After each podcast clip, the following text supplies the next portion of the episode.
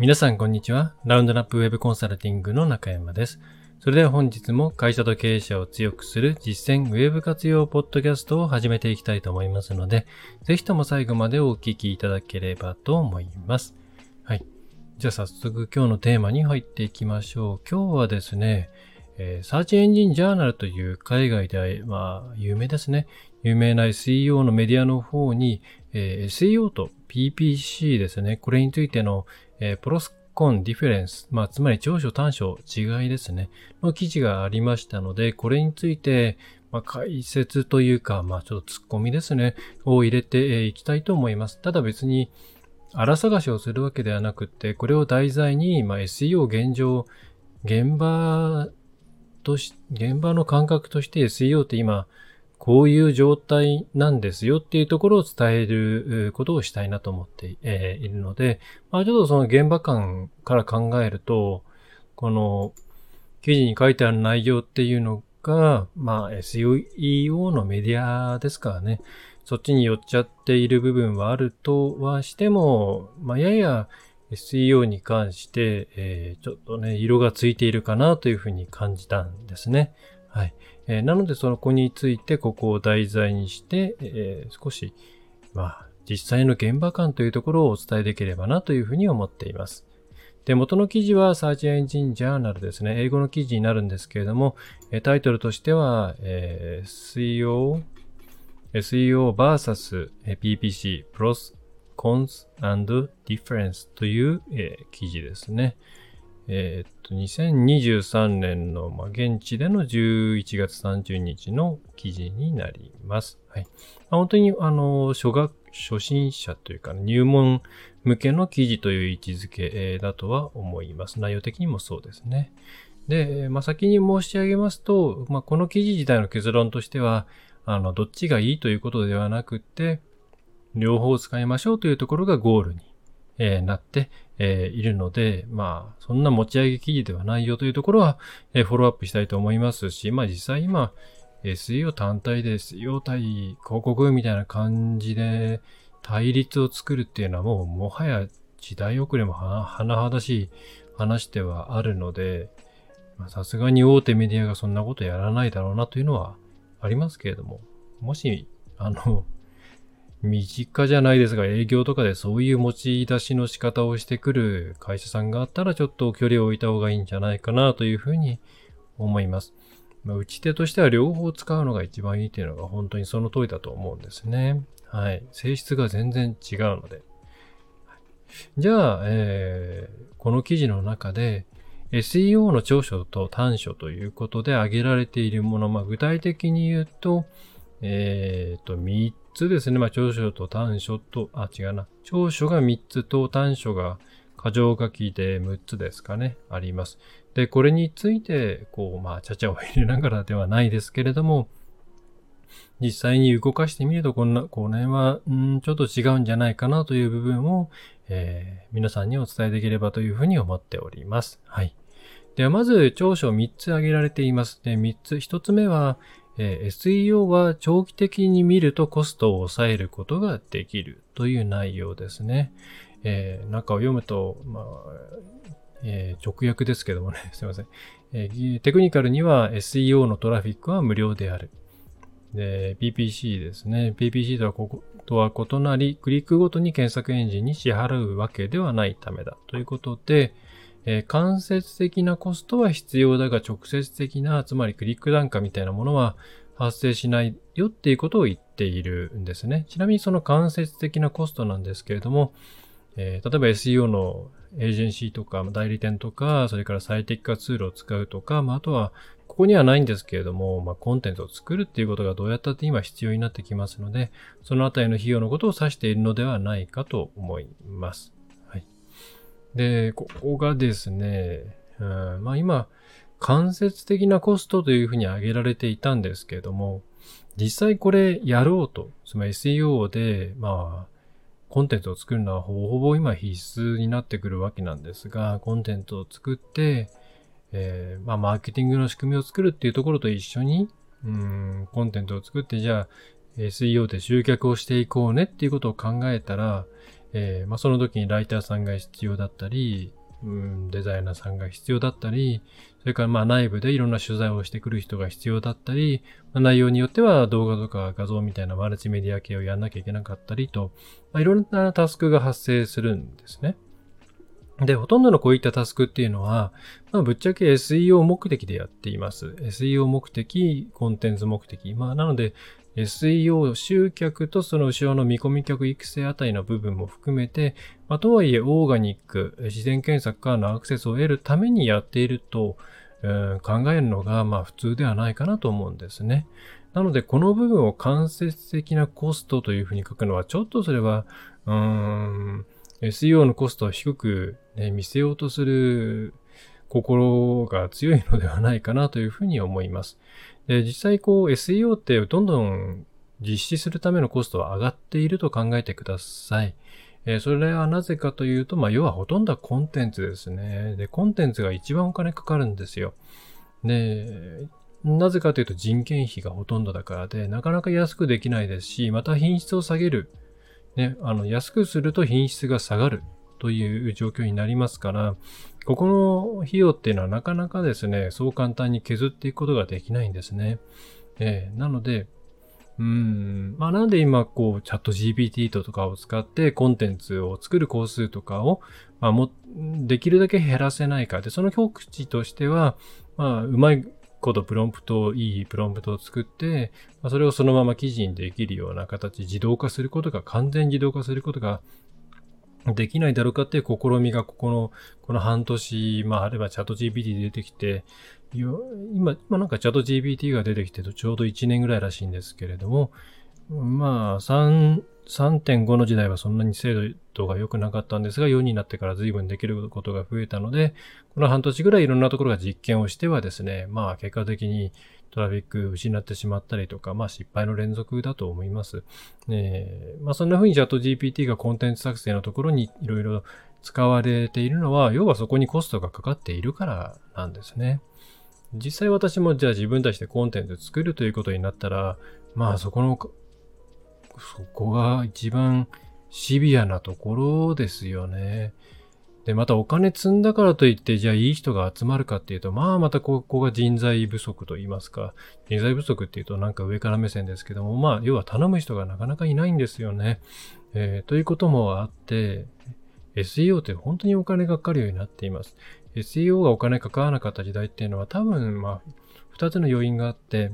一つは、まあ割とパパッとやるテクニカルな内容で、うん、成果が上がってしまった時代があったんですね。10年とか15年前ぐらい。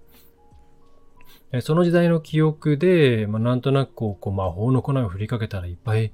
こう、ね、専門家が持っているノウハウを振りかけたら、今のサイトが急に集客できるサイトになるんじゃないかみたいな幻想があったりとか、あとは昔はそこまでコンテンツを作成するコストが高くなかったんですよ。それは、うんと、それに対してニーズがどれくらいあるのかっていうのが、まあ、まだまだ一般的に認知されていなかったので、えー、まあ、書く人の単価っていうのがその辺高くなかったんですね。で、ということと、まあ、シンプルにいいものを書かないと本当に順位上がってこない、露出できないので、えー、頼むにしても時間がかかる、えー、もっともっと書ける人、良い人に頼まなければいけないっていうことで、まあ、ライティングの部分とかで、まあ、そう、何倍でしょうね。そう、10倍は言ってないかもしれないですけれど、うーん、仕入れ値レベルで言ったら、まあ、3、4倍それ以上言っているんじゃないかと、まあ、昔が安すぎたのかもしれませんが、と思います。で、まあ、なので SEO は長期的に見るとコストを本当に抑えることができるかっていうと、うん、結構イニシャルコストかかりますよね。で、この記事の中、記事でも今、長期的に見るとって書いてある通り、こう、イニシャルコストが大きいんですよ。今の記事を書いたりとかする、イニシャルコストが大きいので、うん、長期的に役に立つから、えー、まあ、結果としてや、全体としては、安いんじゃないのっていうロジックですからね。で、そのロジックにしても、まあ、次の項目にも関係してくるんですけれど、うん、ちゃんとメンテナンスをしないと、運用という感じではないですが、内容のメンテナンスとか、あとは競合他社がどういう訴求に切り替えたかとか、えー、そういうところをチェックしておかないと、一旦いいコンテンツね、できたとしても、それがどんどんどんどん、なんでしょう、風化していってしまうっていうんですかね。でですね。で、当然上の方にあるコンテンツっていうのは、他社さんもそれをまるっと真似てきますので、えー、その真似てく、来られる前提で次の一手も用意しておかなきゃいけないですし、これが意外とだから長持ちしないし、お金がかかるんですよね。はい。で、まあなので、うん、私としては、その真似しづらいというところ、それから、うん、やっぱり自分たちでやった方が得られるも、あの、内部的にそのオリジナルのね、大、大、えっ、ー、と、 experience っていうところを担保するようなものが出しやすい。あとは、まあ、中の人の場合、もうちょっと、えー、もちろんそれは中の人を使ったからといって無料になるわけではなくて、ね、暗分した人件費っていうのはかかるわけなんですけれども、まあ、中の人がやった方が、まあ、やっぱりコストはかからないですよね。で、まあ、なので、まあ、中で、そうですね、一人雇うとまではいかなくっても、例えば兼業とかで、えー、その、ウェブマーケティング全般の担当者を一人置いちゃった方がいいのではないかな。そっちの方が安く上がるんじゃないかなと思います。えー、まあ、なので、こういう SEO はあんまりお金かかんないというイメージは一旦捨ててもらった方がいいんじゃないかなと思うんですよね。PPC みたいに予測可能な部分がまた SEO は少ないですから、そういう意味で言うと結構ギャンブル性もあります。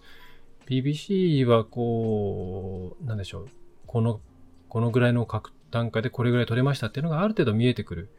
まあ、手が結構見えてくるので、まあ、だとしたらその次月にどれぐらいかけたらどれぐらい戻ってくるっていうのが、まあ結構、特に経験のある会社さんであれば予測がつくわけですね。で、ただ Google の場合自然検索で本当に読めないし、Google の方ですぐにフィードバックを返してくれるわけではない。えー、このフィードバックの回転速度が非常に遅いんですよ。PPC の場合ってじゃあ出しました。それに対してこれぐらいの、えー、コンバージョンレートがあってこれぐらい返ってきてますっていうのが割とまあサクサクと出てくるわけなんですけども、SEO ってまあ出しました。クロールされます。それがインデックスに乗ります。で、それがじわじわと上がっていきます。まあ、上がっていけばの話ですけれども、っていうともうね、1回の PDCA 回すのに、な、1ヶ月とかで済めばいいのかみたいな感じになっちゃうんですよね。だこの現状への追随の遅さ、サイクルを回すスピードの遅さっていうのは、まあ明確にこれは SEO の欠点なので、まあ、BBC のその素早い、あ、その、機動力ですよね。そことうまく組み合わせないと結構今後厳しいんじゃないかなっていうのは思いますね。はい。で、えー、というのが一つでだいぶ時間使っちゃいましたけれども、で、二つ目の方は、えっ、ー、と、二つ目書いてあるのは SEO は長期にわたって持続可能で安定したトラフィックを提供することができる。これもさっきちょっと触れましたけどね。長期にわたって持続可能で安定したトラフィックにならないんですね。よほど手入れ、まあ本当にこれは手入れをし続けて、エバーグリーンコンテンツなんて言いますけれども、あの、常にアップデートし続けて、え、手をかけてメンテナンスしたら、えー、そこで可能になることではあるんですが、いいものできた、お金かかったけどいいものできた、ポン、まああと10年は持ってくれるかな、みたいなことはもうないんですよ。昔はあったんですけども、今はないんですね。えー、なので、えー、そんなにほっといたら割とすぐ枯れるよっていう、全然エバーグリーンじゃないよっていう風に考えておいた方がいいです。もちろん、とは言っても、ある程度の資産として積み上げの効果があることは確かにそうです。ただ、特にコアアップデートなんかがあると、それが急に伸びたり縮んだり、縮んだりとか、まあ、落ちてしまったりっていう、ボラタリティというのは非常にあるので、そこ、なので、まあ、事業の軸として据えるっていうのは、結構勇気がいる時代になったかなというのは思いますね。うん、なので SEO っていうのはまああくまでメインではないところにおいて、まあそれ以外の広告以外にもいろいろ集客手段なんてあるわけじゃないですか。えー、別にネット専門メディアなわけではないんですから、えー、そういうところでいろんなところから集められるような仕組みを考えておいた方がいいと思います。はい。SEO に対して過剰な期待を持たない方がいいと思いますね。はい。でそして3つ目、えー、として挙げられているのが、え、SEO はブランドの信頼性と信用性を高めることができる。まあちょっとこれが一番本当かなって思ったところでありますが、まあ単純接触、接触効果なんていうことを考えると、まあ様々な幅広いキーワードで、えー、検索結果の、検索結果で見える情報だけではなく、その先にあるページを、まあ、見てもらう、安く見てもらうことができる SEO は、まあ単純接触効果を考えれば、まあ、確かに信頼性を上げるためには向いているのかなと思います。その、やっぱりキーワード広告っていうのは、まあ、なんでしょうね。まあ、今すぐ客が多いですし、クリックして、えー、見て、覚えて、帰って、また見てっていう感じではないですからね。えー、ただまあ SEO に関しては、まあ急に、あ、このクエリでもこの人の、このサイトが出てくるみたいないろんな出会いを、えー、作りやすいので、まあ確かにそういう意味では信頼性とか信用性を高める、高めら、高めやすい、えー、媒体ではあるかなと、そのクリック課金ではないっていうのは、ここでは良い方向に進んでいるかなと思います。まあ、まあ、とは言っても、それはまあ、ディスプレイ広告とかも広げて考えると、まだ違ってくるんですけど、ね。うん。ただじゃあ、まあ、ここで、この記事にも書いてあるんですけど、広告の評判が悪いこともありって書いてあるんですけど、これね、そんなに気にしてないと思います。うん。もちろん私の周りというか、私が観察したり聞いた範囲なので、データがあるわけではないんですけど、まあ、広告で嫌われるのは、まあ、その、例えば YouTube 広告で間に挟まってくるやつとか、まあ、あとは本当に、いわゆるインインタースティシャルですよね。急に全画面にドバッと、えー、出てきて、えー、来るような、まあ、広告というか CTA ですよね。ポップアップの。みたいなものとか、まあ、あとはまあ、なんかこう、ね、まあ、生理的に嫌な広告とか、えー、なんかこう、煽るような広告っていうのは、まあ、それは嫌ですけども、それはあくまで内容とか、出す場所、出し方の話であって、広告そのもので、広告だからって言って忌避するかっていうと、多分ね、少なくとも PPC の広告ではないと思います。まあ、むしろ分かりやすいんじゃないのっていうぐらいですね。だからここに関して SEO だから信頼してもらえるっていうふうに考えるのは、それはね、あの、良くないと思います。内容次第です。はい。で、SEO に関して言ったら出せる面っていうのがもう限られているので、あんまりそういう議論をしなくていいんですけれども、PPC に関して言えばちゃんと出す面とか出し方っていうのを、え調整していけば、まあそちらでも十分、十分信頼感を得ることができますし、まあ考え方によっては、そのお金払って出し、ここにこうやって出しているってことは、まあある程度しっかりした会社なんだろうなっていうふうに思う人もいますので、まあ、ここで言う、その有料検索だからとか、ペイドだから、オーガニックだからっていうふうに比べるのは結構、なん、割と根拠のない話じゃななんじゃないかなと思います。まあ、本当出し方とか出す場所次第ですよね。結構だって SEO の会社だって自社で自分とこのメルマガを登録させたいとか、それから自分とこのツールのお試しなんかを出したりするときに、えげつないポップアップとか、あの、インターステーションを出してくるので、そういう意味で言うと、どの口でそれを言うのかなって感じはあるんですけれども、あの SEO でオーガニック出していれば勝手に信頼性が高まるっていうふうには考えない方がいいです。えー、それはあくまでも本当出し方とか、あとは中身ですね、コンテンツの問題なので、SEO だから大丈夫だろうっていうふうに考えるのは、これはちょっと、えー、よろしくないかなと思います。はいえー、ということで、この記事の中で上がっている3つの、えっ、ー、と、まあ、SEO の良い点というところについて少し現場感からですね、えー、ツッコミを入れさせていただきました。はい。で、あとまあ、短所の方も1、2、3、4、5、6。こっちはただの箇条書きなんですけども、挙げられているので、一応読み上げるだけ読み上げておきますね。はい。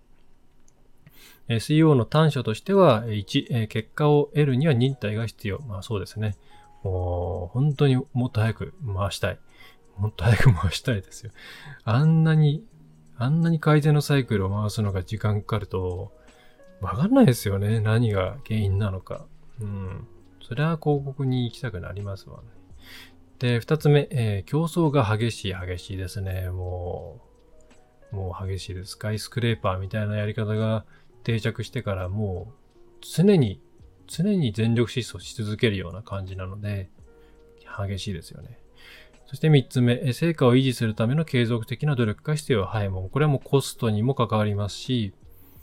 えー、品質にも関わりますし、成果にも関わりますし、もう継続的な努力が必要なんですよ。やっぱりお金かかるんですよ。本当に。えー、で、4つ目、えー、検索エンジンのアルゴリズム更新は、ウェブサイトのビジビリティに影響を与える可能性がある。まあ、要は、こう、アップデートなんかを中心とした話ですかね。そうですね。まあ、うーん、広告の場合、まあ、入札オークション方式ですから、アルゴリズムっていうあれではないですよね。まあもちろんアルゴリズムはあるんですけど、それは多分、えっ、ー、と、どの面に出すかとか、どのキーワードに出すかって話して、またちょっと種類が違う。で、Google の場合も内容で何していいかわかんないようなコアアップデートとか日々のアルゴリズム変更が行われているので、まあ、本当にボラタリティが高い、えー、ですね。だから安定、そこに絞って安定化っていうのはなかなかしんどいですよね。えー、そして、1、2、3、4、5、え、質の高いコンテンツは特に中小企業にとっては厄介なものです。ちょっと意味がわからないので飛ばします。えー、あとは検索結果上の広告の優位性があるので、えー、オーガニックな視認性が影響を受ける可能性があります。まあ広告があるんで、オーガニックが目立たなくなりますよねっていうことですね。まあこれはもうその通りですね。で、これはあの AI 版、まあ SGE とかを試しに使っている方はより感じると思いますけれども、まあ今あるようなリストアップされたような検索結果というのはどんどん下の方に追いやられていますので、まあおそらくこれからまた SGE 最適化とかよくわかんないものが出てくるとは思うんですけれども、えー、と、まあそういうふうに上の方に、えー、行くこと、その時にまあ広告と場所を取り合うっていうのは当然、まあ Google としては広告からの収益は大きいですし、広告は広告、えー、オーガニックはオーガニックの役割があるっていう前提で動いていると私は思っているので、えー、そこの取り合いは、まあ、今後もあるでしょうね。まだこれは別に欠点ではなくて、うん、まあ、そういうものです。よねって感じです。ね。はい。ね、ということで、ちょっとまあ、ザクザクといった話になりましたけれども、SEO って本当に皆さんがなんでしょうね。思っているほどコスパも良くないですし、やらなきゃいけないとは思います。そのやっぱり、えっ、ー、と、いろんなところに幅広く露出して見込み客をゆっくり作っていくようなことっていうのは、えー、必要になってきますし、皆さんの存在をゆるく、ね、証券に対してアピールしていくっていうことに関しては、そのクリック単価みたいなものがない、えー、オーガニックっていうのは非常にいいですからね。えー、もちろん使っていかなければいけないんですけれども、ただそこにあまり過剰な期待をするのはよろしくないし、なんか SEO って安く済むんでしょうとか、えー、SEO って、えー、なんかテクニックがあってそれを使えば上がるんでしょっていう考え方はもう捨てた方がいいと思います。えーまあ、そもそも手段から入るのではなくて、えー、自分たちこういうところからこういうお客さんを連れてきたい。だったらどういう手段を取ろうかなっていうところからちゃんと考えるのが、まあ、まっとうな考える、方向性かなというふうに思います。はい。ということで今回ちょっと散漫な内容になってしまいましたけれども、えー、少し SEO に対してのこう、まあ、幻想みたいなものを、えー、取っ払うきっかけになっていただければなと思います。はい。もちろんこれ SEO は意味ないっていうことではなくて、非常に重要性は高いです。高いですけれども、えー間違った期待をしないでくださいということが意図になります。はい。えー、それでは今回は以上になります。えー、中小企業専門に Web の全体のサポートをしております。ラウンドナップウェブコンサルティング株式会社ラウンドナップ代表取締役の中山がお送りいたしました。また次回もよろしくお願いいたします。